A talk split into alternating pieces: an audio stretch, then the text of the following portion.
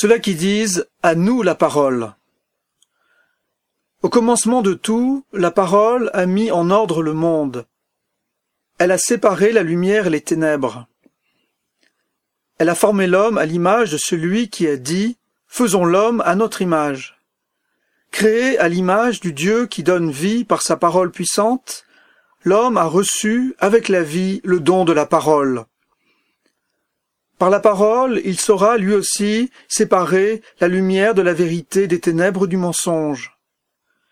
Recevant la parole, il va pouvoir donner la parole et la donnant, transmettre la vie autour de lui.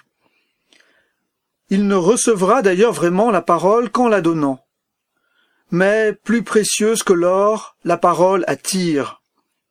Beaucoup veulent s'en emparer, la retenir pour eux. Qu'il soit seul à parler et que les autres se taisent, réduit au silence un bâillon sur la bouche. C'est le sort partagé par le psalmiste, qui fait entendre ici sa plainte. Il y a ceux-là qui disent à nous la parole.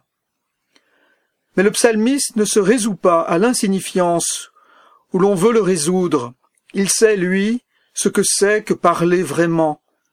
Il sait de ceux-là qui disent à nous la parole, qu'entre eux la parole est mensonge. Il trouve la force de résister à ce mensonge, car dans le murmure de la prière, il se fie aux paroles qui ne font pas violence, ne dominent pas, mais portent la vie. Dans le silence, il vit des paroles pures du Seigneur. Jésus-Christ, tu es pour nous le Verbe de vie. En marchant à la lumière de tes paroles, nous puisons en elles la force.